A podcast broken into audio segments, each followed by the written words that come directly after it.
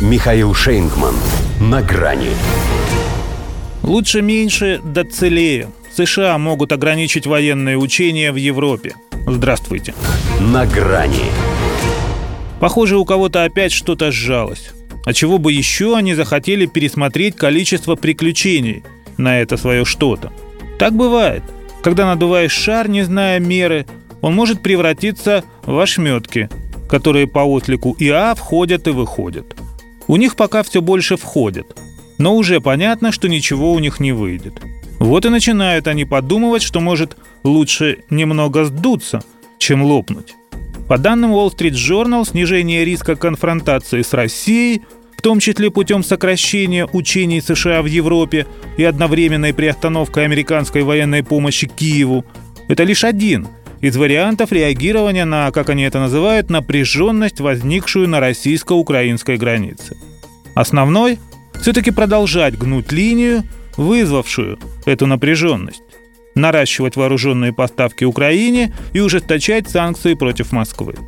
Но сам факт появления такого материала именно в этом издании – признак того, что в их деловых кругах признают, что, во-первых, есть альтернатива провокациям, во-вторых, что проблема в самих Соединенных Штатах.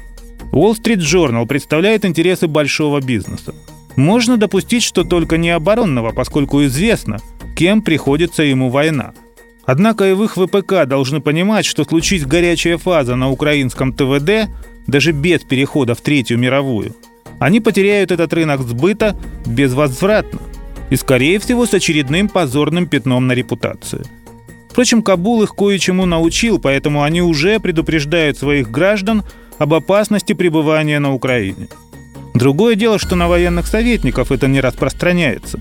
Ведь нагнетание еще никто не отменял – а вот если встреча Джо Байдена и Владимира Путина действительно намечается, то эту статью вполне можно рассматривать как приглашение к торгу.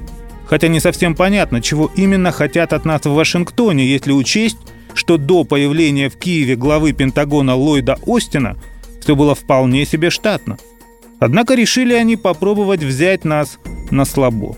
Мы ответили, нападать – это нам не свойственно, а вот принуждение к миру – наша святая обязанность.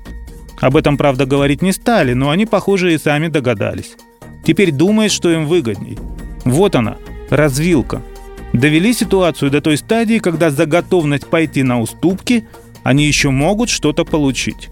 Например, жизнь. Пропустят поворот и получат только по шарам. И не только по воздушным. А по тем, что, как выяснилось в том же Афганистане, у них вовсе не стальные – при этом они все еще могут избрать для себя нечто среднее. Уменьшить количество военных учений, тем паче, что в качество оно все равно не перейдет, и параллельно продолжать нашпиговывать ВСУ милитаристским ширпотребом. Речь ведь идет лишь о том, чтобы самим США выйти из-под огня.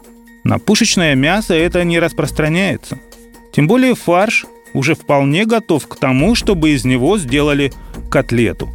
А мухи-то отдельно – до свидания. На грани с Михаилом Шейнгманом.